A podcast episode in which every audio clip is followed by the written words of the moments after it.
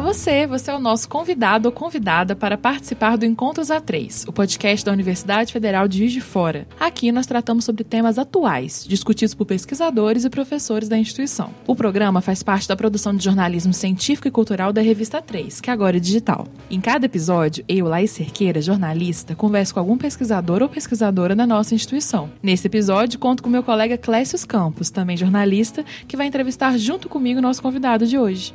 Dá um alô pro ouvinte conta pra gente sobre o que vai ser o programa, Clécio.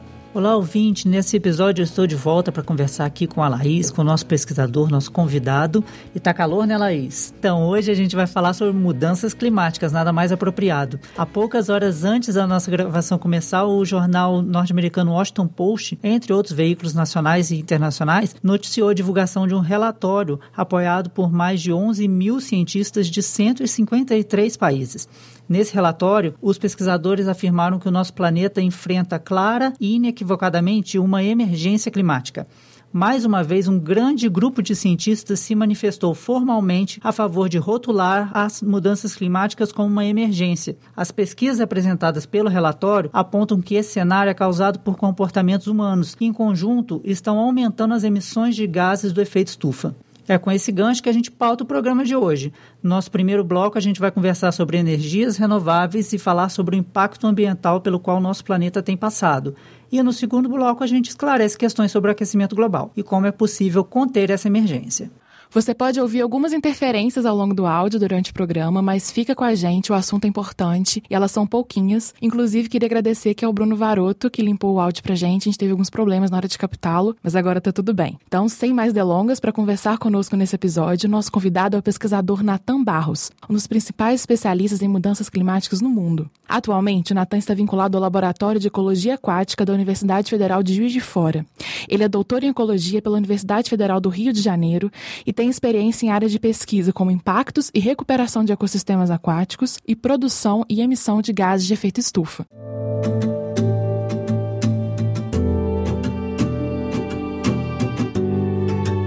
Professor, então, dando início ao nosso primeiro bloco, a gente quer conversar com você sobre energias renováveis primeiro. É, segundo os dados da empresa de pesquisa energética, que é um órgão público e federal vinculado ao Ministério de Minas e Energia, a participação de renováveis na matriz energética brasileira manteve-se entre as mais elevadas do mundo nos últimos anos. Lembrando ao ouvinte que matriz energética é o conjunto de todos os tipos de energia que um país produz e consome. O uso de energias renováveis, segundo a empresa, corresponde a 43% da oferta interna de energia no Brasil, por exemplo. E aí, Natan, por mais que o conceito de energias renováveis seja bem explorado, ainda existem muitas dúvidas né, sobre como elas funcionam. Então, você pode começar explicando para a gente o que significa chamar uma fonte energética de energia renovável? É, boa pergunta, Laís. É, uma re energia renovável é uma energia que vem de uma fonte natural que pode ser é, naturalmente reabastecida. Por exemplo, grande parte da matriz é, energética brasileira, como você bem falou, provém de fontes renováveis e principalmente a hidroeletricidade então, quando você aproveita, por exemplo, a vazão da água em um rio, isso é uma fonte de energia que naturalmente ela é reabastecida. Então, por isso a gente chama essa energia de renovável. Assim como renovável é energia proveniente do vento, do sol, é, a energia geotérmica, que é o calor que vem do centro da Terra, é, a energia das biomassas. Então, todas essas fontes de energia que a gente pode reutilizar constantemente, a gente chama de energia renovável. É diferente, por exemplo, de outras formas de energia que são naturais, mas não são renováveis. Por exemplo, a quebra do urânio ou a, a energia proveniente do petróleo. São fontes naturais, mas que existe um limite na, no planeta para fornecer essa energia para gente. Professor, então além dessa definição de renovável que foi colocada aqui, as energias como solar, eólica e hidrelétrica também são frequentemente chamadas de energias limpas. É correto falar isso, chamar de energia limpa? Eh, se, se é ou se não é, por quê? Como você explica é, isso pra gente? Interessante essa pergunta, porque eh, assim como grande parte da nossa matriz energética ela é dita como uma energia renovável, ela também foi por muito tempo dita como sendo energia limpa e que hoje a gente sabe que não é verdade. Na verdade, todas as fontes de energia elas têm alguns impactos. É, por exemplo, as pessoas falam muito da energia eólica, mas a energia eólica ela não é isenta de impactos ambientais. Por exemplo, aquelas uh, hélices lá que são utilizadas para movimentar o gerador é, através da, da força do vento, elas têm capacidade para atrair pássaros, uh, aumentar a mortalidade de outros animais voadores. Então existem impactos associados a todas as energias, fontes de energia. Por exemplo, a energia solar tem capacidade de aumentar a energia local em alguns graus. Então, é, toda fonte de energia ela tem algum impacto e por isso ela não é 100% limpa. Na nossa matriz energética, ela provém basicamente de fontes hidroelétricas, né? E a hidroeletricidade, ela tem também impactos. Por exemplo, quando você alaga um local, grande parte da biomassa do carbono que está ali acima do solo ou abaixo do solo, ele vem a ser decomposto ao longo dos anos vem, é, e essa decomposição gera gás de efeito estufa. E a gente fala de CO2, metano, óxido nitroso, que são gases produzidos pela decomposição desse material que foi inundado ou de um material que chega no reservatório pela bacia de drenagem. Então, dessa forma, a gente consegue produzir uma energia que é renovável, mas não é necessariamente uma energia que é 100% limpa. Então, existem impactos associados a todas as formas de energia. O que a gente precisa, na verdade, é selecionar fontes de energias diferentes, que a gente consiga ter diferentes categorias de impactos e buscando sempre fontes mais limpas possíveis em cada caso onde elas estão disponíveis.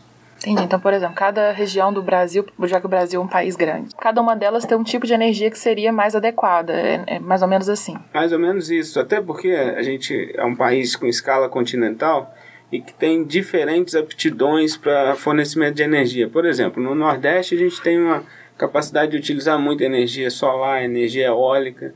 Quando a gente vai para o norte, para o centro-oeste, a gente tem muitas, muitos rios que já barrados e que têm capacidade de produzir energia hidroelétrica. Em algumas áreas do Brasil a gente tem capacidade de utilizar a biomassa para produzir energia. É, então é importante não só a gente ter, olhar para cada região e ver qual é a aptidão daquela região para produzir energia, mas também de diversificar a matriz energética brasileira para buscar duas coisas. Primeiro, segurança energética e segundo, fontes de energias com menos impactos associados. Tem uma classificação, professor, de fonte limpa, mais limpa do que outra, que a gente consiga definir assim, ah, essa é um tanto mais limpa do que a, a outra tal.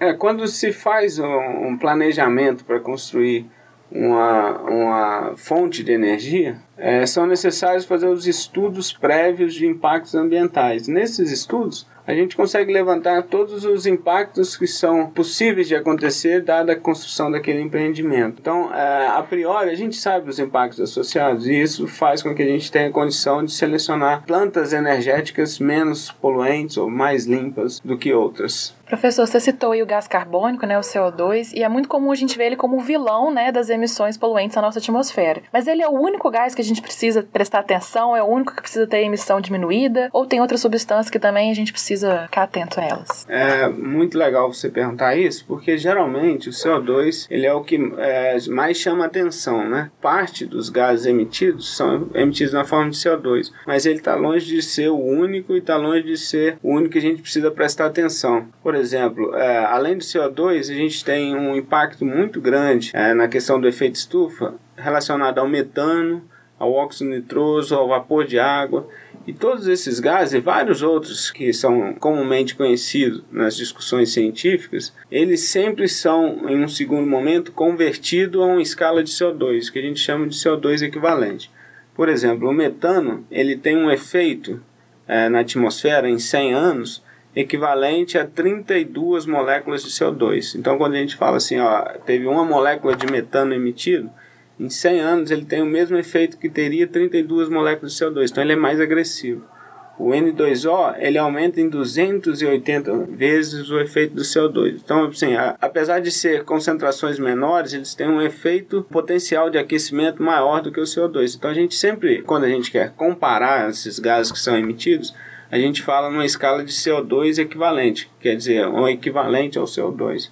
Então, por exemplo, uh, o Brasil ele tem a grande parte das emissões que a gente reporta nos inventários brasileiros de emissões de gases de efeito estufa. Grande parte das emissões provém da agropecuária, principalmente, por exemplo, o desmatamento que emite muito CO2 e também a produção dos ruminantes. Né? O Brasil tem uma capacidade de produzir animais e alimentos muito grande. E esses é, ruminantes, eles, durante o processo de digestão, eles produzem metano. O metano é um dos gases mais agressivos, como eu acabei de dizer, para o efeito estufa. Então, assim, é, são vários gases que a gente precisa prestar atenção, o CO2 é só um deles. Mas é o que foi, é o ganhou mais é, notoriedade ao longo dos anos e aí se transformou isso em uma escala de CO2 equivalente. Ruminante, você diz o gado, né? É, são não só gado, mas outros animais que é, possuem quatro cavidades no aparelho digestivo, o cabrito, o, o, gado, tem outros que eu não me lembro agora. É porque quando fala ruminante, né, a gente eu pensou assim na vaquinha, é mas tem outros. É, o nosso grande rebanho é, é de vaca, é de, de gado, né? É geralmente rotulado como o maior é, vilão aí entre a nossa capacidade de produção da agropecuária mas de fato é só um dos processos que levam à emissão de gases de efeito estufa é a produção de alimento. A grande maioria também provém, por exemplo, da, da queimada, desmatamento da Amazônia, por exemplo, desmatamento da Mata Atlântica. Tudo isso faz com que uma grande quantidade de carbono que estava preso, estocado em uma biomassa, por exemplo, na floresta, e que demoraria milhões de anos para voltar para a atmosfera, quando você retira uma árvore e queima aquela árvore, você em escala de minutos, segundos, você libera todo esse carbono de novo para a atmosfera. Então, então você isso, sobrecarrega a atmosfera. É, isso faz com que, você, que a velocidade com que esse carbono que estava preso na biomassa volte para a atmosfera seja muito acelerada. Então, num processo natural, isso demoraria alguns milhões de anos, ou alguns centenas de anos para voltar para a atmosfera que aquela árvore precisaria cair, ser decomposta, isso gera, demora muito tempo. Quando você vai lá e corta e queima aquela árvore, você acelera a velocidade com que o carbono sai de um, um local onde ele estava estocado para a atmosfera. E isso acentua o efeito que a gente chama de efeito estufa e que a gente defende, a maioria dos cientistas defendem que é um efeito natural, mas acentuado pela atividade humana. Antes da gente encerrar o bloco, queria só te pedir, igual a gente fez com a energias renováveis, que também é muito citada, literalmente, né? Quando a gente fala de efeito estufa, o que, que a gente quer dizer? Se você pensa assim, em uma estufa que as pessoas geralmente conhecem como um local de crescimento de planta. Você tem lá uma área onde você fecha aquela área com determinado plástico e isso faz com que a temperatura ali dentro fique maior do que a temperatura do lado de fora. E você controla várias condições lá para fazer com que as plantas se desenvolvam, é, umidade, etc. Mas você aprisiona ali dentro um calor. É, o efeito estufa que a gente chama é, e que acomete o planeta agora é, é o aumento de gases que aí a gente tem vários, o CO2, o metano, o N2O e vários outros, o aumento da concentração desses gases ao redor do planeta, na atmosfera ao redor do planeta. Isso faz com que grande parte da radiação que chega no, na, na superfície da Terra e é refletida de volta para a atmosfera fique aprisionado nessa camada de gases. Então, se você tem mais gases, a parte da radiação que seria refletida de volta para a atmosfera, ela é refletida de volta para a Terra. Então, você teria uma radiação incidindo sobre a Terra sendo refletida de volta para a atmosfera, mas encontra uma camada de gases bastante espessa e aí ela fica aprisionada nessa camada. Isso faz com que vários efeitos aconteçam. Por muitos anos a gente chamou isso de aumento de temperatura. A gente não falava em, em, em outro termo senão aumento da temperatura, porque ficou é, provado que esse efeito aumentava a temperatura média do planeta. Só que o aumento da temperatura é somente um efeito do efeito estufa. Hoje, raramente você escuta essa palavra. que a gente vê é, mudanças climáticas, mudanças ambientais, sendo que o, o aumento da temperatura é somente um dos efeitos das mudanças ambientais. Vários outros são esperados devido a esse efeito estufa em decorrência do aumento da concentração de gases na atmosfera. Pode citar algum desses efeitos além da. Sim, a gente fala de mudança de pluviosidade. Então, por exemplo, é esperado que a chuva aconteça com mais intensidade num período menor de tempo e num período menor de espaço, o aumento do número de dias secos. Então, resumindo, você teria um, um, um período chuvoso mais concentrado e um período seco mais é, longo. Então, por exemplo, o número de dias secos, que é definido como o número de dias onde a temperatura está acima de, se eu não me engano, 38 graus, preciso conferir esse número, mas o número de dias que a temperatura está acima de um certo limite tende a aumentar no futuro. Isso é em decorrência das mudanças ambientais. É, aumento de fogos naturais, diferença na, na pluviosidade é, espacial. Então, por exemplo, chover mais no noroeste da Amazônia do que no nordeste do Brasil, é, e vários outros efeitos, é, acidificação do oceano, tudo isso está relacionado aos processos de mudanças ambientais que são decorrentes dessa formação dessa camada mais espessa de gases na atmosfera. Com essa resposta do Natan, a gente encerra esse primeiro bloco, mas fica com a gente que a gente já volta daqui a pouco para o segundo bloco para conversar sobre aquecimento global.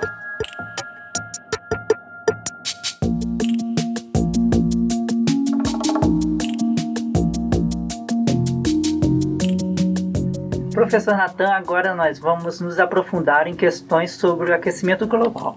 Você fez parte de um dos quatro grupos de trabalho do IPCC, atuando como principal autor do capítulo 7 das diretrizes para inventários que quantificam gases de efeito estufa. Para explicar para você que está ouvindo a gente, o IPCC é o painel intergovernamental sobre mudanças climáticas ele foi criado em 1988 pela Organização Meteorológica Mundial com apoio da ONU, né, que é a Organização das Nações Unidas. O objetivo do painel é reunir conhecimento sobre as mudanças climáticas e atualmente esse IPCC é a maior autoridade mundial quando se trata de aquecimento global. Sabendo disso, professor, você que então fez parte né, do IPCC, viu de perto esse esforço internacional para estabelecer uma agenda global para a gente lidar com os impactos ao ecossistema do nosso planeta. E aí, nessa semana que a gente está gravando esse podcast, no dia 4 4 de novembro, que foi segunda-feira, os Estados Unidos notificaram a ONU a confirmação da, da saída deles do Acordo de Paris. Caso você não se lembre, ouvinte, o Acordo de Paris foi assinado em 2015 por 195 países e foi o primeiro tratado a reunir praticamente todas as nações em torno de compromissos para limitar o aquecimento global. Em nosso próprio país, o Brasil, figuras públicas já se manifestaram em um passado recente o apoio a esse posicionamento dos Estados Unidos e a descrença no aquecimento global. A saída de um país como os Estados Unidos ameaça essa conciliação global em prol do meio ambiente? E aí, quais podem ser as consequências né, desse posicionamento? A gente precisa entender o problema do, das mudanças climáticas como um problema global. A gente não tem mais fronteiras entre as nações quando o problema é global. E nesse caso é um problema global. Os Estados Unidos é um dos principais emissores de gás de efeito estufa, assim como a China, os países que mais emitem gás de efeito estufa para a atmosfera. Por isso, é, a gente pode esperar consequências drásticas em relação à saída do governo americano do, do Acordo de Paris.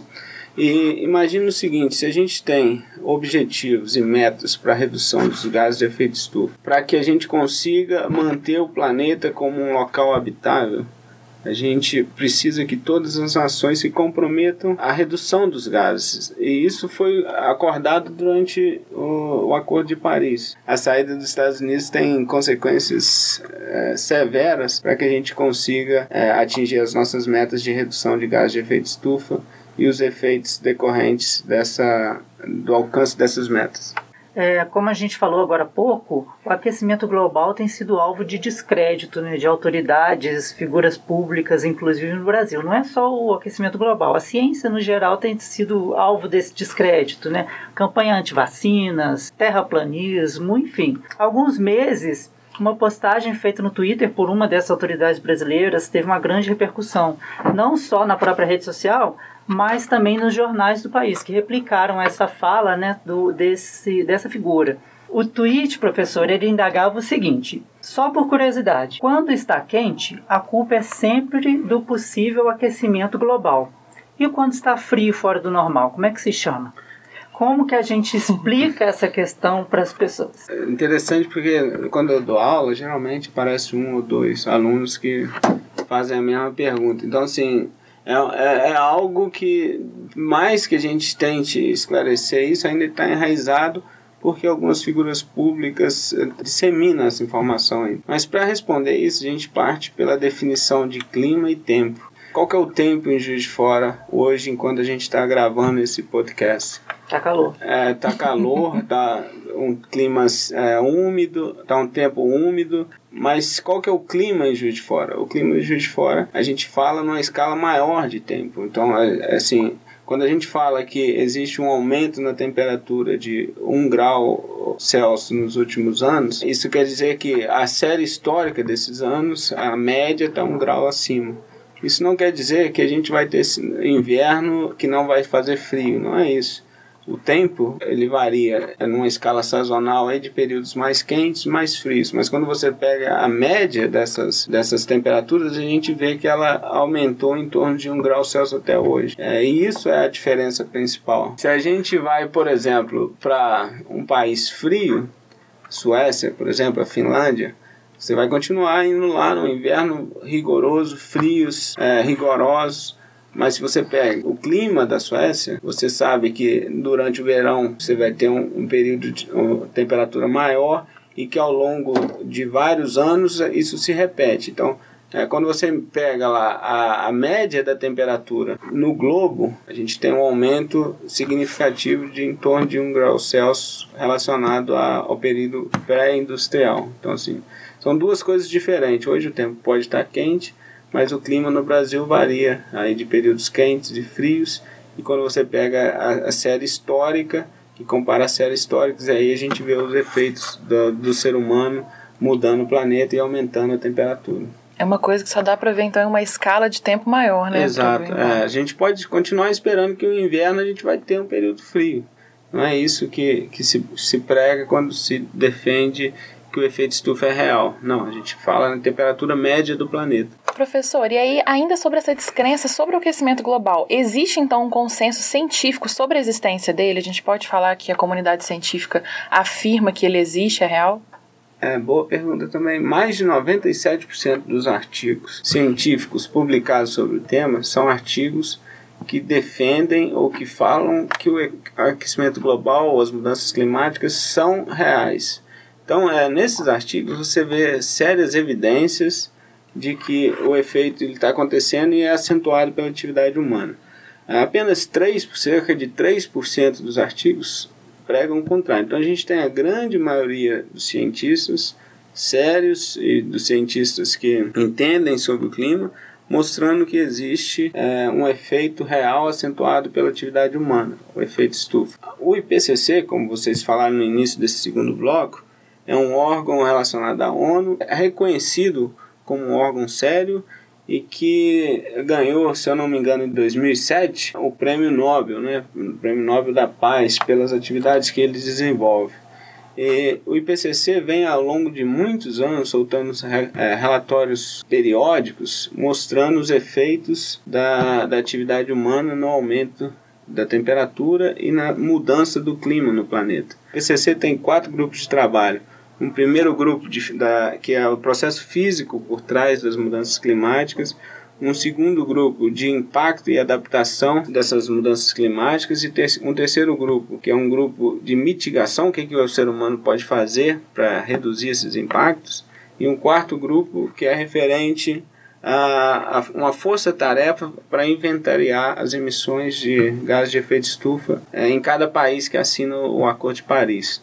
Nesse, eu fiz parte desse quarto grupo de trabalho e nesse quarto grupo a gente teve a oportunidade de refazer o guia que os países utilizam para inventariar suas emissões. E durante esse processo eu pude perceber quão sério que é o IPCC e quanto que a ciência tem poder de decisão dentro de fóruns como o IPCC ou a ONU. É, na última reunião que aconteceu esse ano no, no Japão, em, em Kyoto, no mesmo local, inclusive, onde foi assinado o protocolo de Kyoto, é, existiam lá os delegados de cada país, é, a, a comitiva de cada país, e existia um local reservado para nós, cientistas, que fomos é, selecionados com base na, na, na, nossa atividade de pesquisa que a gente realiza É, e a nossa função ali era bastante, foi, foi bastante clara. A gente foi até treinado para isso durante dois dias. A gente tinha que assessorar os delegados e responder as perguntas deles em relação àqueles capítulos que a gente tinha escrito. E foi muito prazeroso eu entender o processo e ver que a palavra final sempre é da ciência. Por exemplo, se um país é contra uma determinada inclusão de uma frase ou de um dado num relatório, e ele questiona aquilo, por mais que o país tenha o direito da palavra e questionar, a decisão final é sempre da ciência. Então, se nós, como cientistas, autores dos capítulos, disséssemos não, a gente não concorda com essa retirada, porque isso tem embasamento científico, e a gente mostrasse que tem embasamento científico, aquilo permanecia nos capítulos, independente da posição de cada país, independente da, da posição econômica, da força militar, ou de é, quão alto ele falava, mas a, a palavra final é sempre dos cientistas. Eu vou deixar na descrição do, desse podcast um, um, link também de um vídeo que foi produzido aqui na UF que explica o processo científico, né? Como que chegam-se as conclusões científicas e por que que ele é a fonte mais confiável, né? De conhecimento, de como os cientistas fazem para comprovar aquilo que eles, que eles estudam, enfim, que não é uma questão de crença, né? É uma questão de verificação, de evidências, enfim. Então vou deixar aqui na descrição para quem tiver interesse também poder dar uma olhada. É, previsões científicas atuais, elas estimam que no ritmo que a gente está caminhando, até o fim do século a temperatura global deve aumentar em 3 graus Celsius. Um dos relatórios do IPCC aponta que as lideranças mundiais devem se esforçar para fazer com que esse aumento não chegue nem à metade, ou seja, para que a temperatura aumente no máximo 1,5 graus Celsius. Para muitas pessoas essa variação pode ser pequena, né? Um grau e meio pode parecer pouca coisa. Como que a gente pode explicar, professor, é, o impacto que esses aumentos iguais ou maiores a 1,5 podem causar no nosso planeta? Então, o IPCC soltou um relatório ano passado sobre os efeitos do aumento de 1,5 graus na temperatura. É, é importante dizer que esse aumento está relacionado à temperatura antes da era industrial. Então, se a gente conseguir manter é, a temperatura, o aumento da temperatura em no máximo 1,5 graus, a gente consegue reduzir grande parte dos efeitos que estão previstos para os próximos anos. Por exemplo, é, nossa capacidade de produção de alimentos, se a temperatura aumentar muito mais do que 1,5 graus, a nossa capacidade de produção de alimentos na Terra vai ser severamente afetada. Incidência de doenças, é, nossa mudanças em, em relação a, a ecossistemas que podem desaparecer se a temperatura aumentar mais do que 2 graus, por exemplo então, nesse relatório do IPCC, é, é, bem legal de você ver a comparação sobre os efeitos que podem acontecer se a gente conseguir manter a temperatura até 1,5 graus e se a gente conseguir, é, se a gente não conseguir. Então, é, são várias mudanças esperadas caso a gente fale na nossa meta de manter no máximo um aumento em 1,5. A principal para o Brasil está relacionado ao aumento de seca, ao aumento da desertificação e a diminuição da nossa capacidade de produzir alimentos, que é a grande motor da nossa economia. Né? Desde a era pré-industrial até agora, a gente já teve um aumento em torno de 1 grau da temperatura. É, isso varia em, em região para região, entre 0,8 e 1,2 mas em média a gente teve um aumento de 1,5. Se a gente continuar nesse crescimento, entre 2030 e 2052, a gente vai conseguir, infelizmente, chegar nesse 1,5 graus é, no aumento médio da temperatura. Então a gente tem que trabalhar para que isso é, não aconteça até o final desse século. E é interessante a gente pensar que quando eu era mais novo eu pensava o seguinte que os problemas relacionados a essas mudanças ambientais atingiriam meu filho que a gente na minha geração teria condição ainda muito tempo para agir nesse relatório a gente vê que não é, a gente tem praticamente 12 a 15 anos para tentar conter os efeitos do aumento de 1,5 graus. Se a gente falhar nesses próximos 12 a 15 anos, isso passa a ser quase que irreversível. Então a gente tem uma outra situação que a gente tem que se adaptar a ela, que é um aumento de aproximadamente 2 graus e que tem várias consequências, inclusive perda de ecossistemas. Muitos dos ecossistemas é, chaves do planeta eles não suportariam um aumento de mais do que 2 graus médios na, na, na temperatura do planeta. A gente pensa muito sobre é, o degelo das calotas e tal, como esse, nesses ecossistemas. Que outros ecossistemas podem ser afetados? Os recifes de corais, por exemplo, que são chaves, é, são afetados devido à acidificação dos oceanos, que está relacionado também aos processos de mudanças ambientais. Várias das florestas tropicais tendem a ser convertidas em savana ou mesmo é, desertos devido ao aumento da temperatura, aumento da incidência de fogo. É, outros efeitos, por exemplo, a gente tem no Cerrado um grande celeiro para produção de alimento e a gente depende de um padrão de pluviosidade regular no período de chuva. Quando a gente pensa que as mudanças que são previstas, caso a temperatura chegue a 2 graus, passam por exemplo, por uma mudança de pluviosidade diminuindo o período chuvoso e aumentando o período seco, isso afeta diretamente a nossa produção de alimentos. Além disso, como a gente tem um período seco maior, a gente tem maior incidência de doenças, doenças respiratórias, as doenças ah, chaves e, e comuns nos ambientes tropicais. É, num período chuvoso, a gente tem o que a gente tem aqui no, em Juiz de Fora, casos ah, aumentando de dengue, e de outras doenças relacionadas à proliferação de mosquito. Isso tudo a gente pode esperar num cenário futuro, caso a gente não consiga atingir a meta de manter o aumento da temperatura inferior a 1,5 graus. É, isso você ainda está falando no cenário brasileiro, né? Tem consequências ainda globais, imagino. Né? Sim, é, é, muito legal. Eu sempre gosto de trazer uh, os exemplos para a nossa realidade, né? Porque se a gente fala com uma, uma, uma pessoa que as calotas polares estão diminuindo e que aquilo pode ter consequência, por exemplo, em países que têm mais território é, no nível do mar, no caso da Holanda, por exemplo, às vezes a pessoa começa a pensar que aquilo não, não atinge. É, nunca vou no Holanda. É, o que, que eu tenho a ver com isso? Né? Mas, de fato, o, o derretimento da calota polar, ela atinge várias cidades costeiras no Brasil. Já tem, já tem consequências hoje e as consequências podem ser mais severas. Mas como Juiz de Fora a gente não tem praia, então esse, esse é, é, atinge poucas pessoas aqui você trazer esse exemplo. Mas quando você fala dos efeitos que podem ser sentidos por uma pessoa que vive em Juiz de Fora, ou que vive na nossa macro-região de Juiz de Fora, é, a gente mostra, eu tento sempre mostrar que eles também vão ser afetados caso a gente não consiga, como um planeta, regular a temperatura e segurar esse aumento de temperatura em no máximo 1,5 graus. É, é um cenário muito né, preocupante, emergencial. E para a gente, então, né, atender esse limite, tentar não passar desse limite de 1,5 graus né, Celsius, é preciso a gente ter uma diminuição drástica né, dessas emissões globais de poluentes à atmosfera, nunca vista antes né, na, na nossa história. E aí, é possível a gente, então, cumprir essa meta nesses 12, 15 anos que você falou? É possível? É muito difícil? o que, que a gente pode esperar? É por exemplo, o Brasil assumiu um compromisso de reduzir em torno de 35% as nossas emissões. É, você, as pessoas me perguntam como é que a gente faz isso.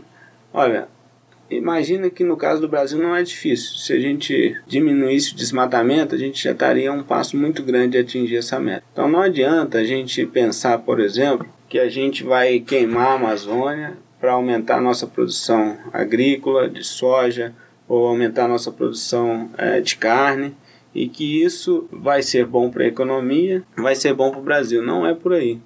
A gente sabe, por exemplo, que na Amazônia grande parte do solo é um solo é, que só aguenta uma produção por pouco tempo, 3 a 5 anos no máximo, e as pessoas acabam abandonando aquela área. Então o que está sendo feito nesse caso? Você pega uma grande biomassa de floresta que tem um monte de carbono estocado nessa biomassa e você derruba aquelas árvores, queima aquela madeira ou utiliza essa madeira para um outro fim. E aí a gente fala num ciclo de vida de ah, talvez 100 anos para que esse carbono possa retornar para a atmosfera. Então a gente está acelerando o processo com que o carbono volte para a atmosfera. Se a gente simplesmente para com, com o desmatamento dessas áreas, a gente consegue fazer com que esse carbono fique estocado ali. Outra forma de, de impacto da, da humanidade no clima é, por exemplo, os combustíveis fósseis. Eu não sei se vocês já pararam para pensar, mas o que é o petróleo? O petróleo é um carbono que sedimentou no oceano e aí ele foi lá para o fundo do oceano e depois de uma escala longa de tempo, aquele carbono foi se transformando e formando petróleo. Ele demoraria naturalmente milhões de anos, demoraria milhões de anos para ele voltar para a atmosfera. Então, assim, é um carbono que está preso ali no fundo do oceano. E quando a gente vai lá retira esse petróleo, retira esse é, gás natural e utiliza nos carros, utiliza nas indústrias é, como uma fonte de energia, a gente está acelerando a velocidade com que esse carbono volte para a atmosfera. Então, atingir as metas parte necessariamente por uma mudança de hábito e por uma mudança na matriz energética. Se a gente consegue ser menos dependente e utilizar menos um carbono que está lá no fundo do oceano preso lá, a gente é, diminui a velocidade com que a gente afeta a atmosfera e necessariamente a gente diminui a nossa influência no que a gente chama de efeito estufa. Hum, professor, você faz parte de um grupo de pesquisadores que desenvolveu uma ferramenta que auxilia no planejamento energético de usinas hidrelétricas, para que elas sejam é, produzam mais, emitindo menos CO2 possível. Isso é um exemplo de alguma dessas estratégias que podem funcionar no controle do aquecimento global? Como você explica o resultado dessa pesquisa? Como que ele pode ser aplicado? O que, que essas pesquisas significam, né? especialmente aqui para a realidade do Brasil, que a gente tem uma energia hidrelétrica muito é, forte e aproveitada. Então, é, vai muito ao encontro disso que eu acabei de falar. A gente ter uma seleção de plantas para produção de energia, uma matriz energética mais limpa. Então, é, o que a gente acabou de fazer foi publicado numa revista de é, grande impacto científico, foi mostrar que uma ferramenta que pode ser aplicada tanto na Amazônia quanto em qualquer local do mundo, é, onde a gente otimiza a seleção dos reservatórios que são planejados. Então, por exemplo, na Amazônia estão planejados mais de 250 hidrelétricas já inventariadas e que poderiam ser construídas. O que a gente fez foi selecionar com base em um modelo muito complexo. É, só para você ter uma ideia, o número de combinações que esse modelo gerou eram 10 elevados a 258. Isso é maior do que o número de segundos que existiu desde o Big Bang até hoje. Então, assim, é, é são combinações extremamente complexas que demandou é, supercomputadores para serem feitas.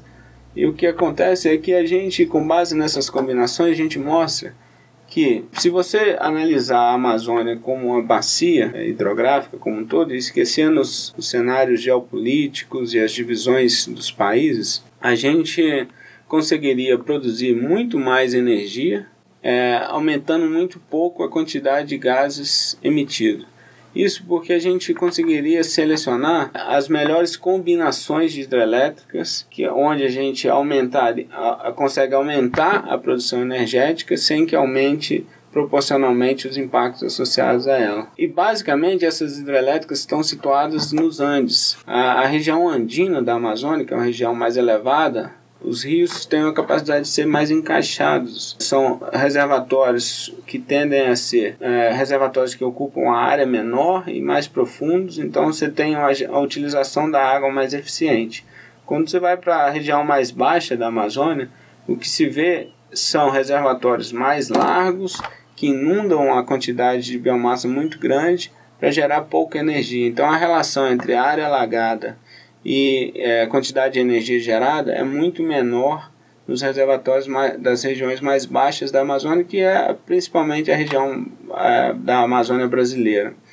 Então, se a gente tiver um planejamento em termos de bacia hidrográfica, a gente deveria evitar esses reservatórios situados nas regiões mais baixas e ter reservatórios construídos nas regiões mais altas da Amazônia, na região, basicamente a região andina, e isso daria a gente mais energia com menor impacto. É, é, muitos anos o nosso grupo de pesquisa, já desde 2011, na verdade bem antes disso, o grupo de pesquisa da, de ecologia aquática da Universidade Federal de Juiz de Fora começou com o professor Fábio Roland e desde 2003 ele tem projetos financiados por diversos órgãos governamentais onde a gente buscou, desde então, identificar o papel dos reservatórios de hidrelétrica nas emissões de gás de efeito estufa. E a gente mostrou, desde 2011, em uma publicação, também uma revista de altíssimo impacto, que os reservatórios da Amazônia quando eles, eh, no geral, eles tendem a emitir mais gás de efeito estufa do que os reservatórios situados em outros locais é, no Brasil e no mundo. Então, assim, se a gente tem um planejamento de construção de, de energia, o que essa ferramenta ela ajuda a gente é selecionar plantas hidrelétricas ou combinações de plantas hidrelétricas que tem, tendem a emitir menos gás de efeito estufa por unidade de energia gerada. Basicamente é isso. Professor, então aproveitando esse gancho né, que você citou essa pesquisa, onde que o nosso ouvinte pode acompanhar mais sobre o seu trabalho, o trabalho do seu grupo de pesquisa, do laboratório, onde que ele pode ir? É, nós, do Laboratório de Ecologia Aquática, estamos associados ao programa de pós-graduação em Ecologia. Então, quem quiser conhecer mais, é bem-vindo visitar o site do programa de pós-graduação em Ecologia da UFJF e também o site do laboratório www.ufjf.br barra Liminologia. Liminologia é o nome da ciência que estuda as águas continentais. Ou então, vai lá no Google, Programa de Pós-Graduação em Ecologia, o FJF é o primeiro que aparece, é só clicar lá, tem muita informação. Quem quiser também, é, eu posso disponibilizar meu e-mail, natan, com th, n-a-t-h-a-n, ponto barros, arroba ufjf.edu.br. Eu sou professor associado ao Departamento de Biologia, que fica no Instituto de Ciências Biológicas, e qualquer pessoa que quiser um dia passar lá e conversar é bem-vindo. Beleza, ótimo. Vou deixar então também aqui no, na descrição desse, desse episódio todos esses links e links também para as matérias, que a gente já produziu matérias sobre essa pesquisa que o Nathan falou por último, sobre essas publicações que ele também citou na Nature, né, em outras revistas. Então, vou deixar tudo aqui na descrição. Então, queria agradecer, professor, obrigada pela sua disponibilidade, pela sua participação e obrigada também a você, ouvinte, por nos acompanhar aqui nesse encontro. O, lembrando aqui né, que o Encontros A3 sempre vai contar com pesquisadores da FJF para conversar sobre temas de interesse público. Lembrando que esse também é um papel da universidade, que é democratizar o acesso à ciência que é produzida aqui. Gostaríamos de reforçar que é uma alegria para a gente ter você acompanhando esse programa, fazendo parte da transmissão de conteúdo. Se você conhece alguém que se interessa por esse tema, você pode indicar esse podcast também. Seus comentários, impressões, sugestões são sempre bem-vindos. Converse com a gente também pelas redes sociais da universidade. O Instagram é o FJF, o Facebook é o FJF Oficial e o Twitter o FJF Underline. A gente tem também um LinkedIn, você pode buscar lá Universidade Federal Juiz de Fora, que você acha as informações que você precisa. Aproveita e segue a gente em todas essas redes sociais. Esse podcast é vinculado à revista 3 da UFJF, de jornalismo científico e cultural. Você pode acessar todo o nosso conteúdo que vai além do texto no site www.revista3, lembrando que o 3 é numeral, então é revista a3.ufjf.br. Lá você também reconhece outras iniciativas de divulgação científica aqui da universidade. Por hoje fechamos por aqui, um abraço, até breve. Até mais.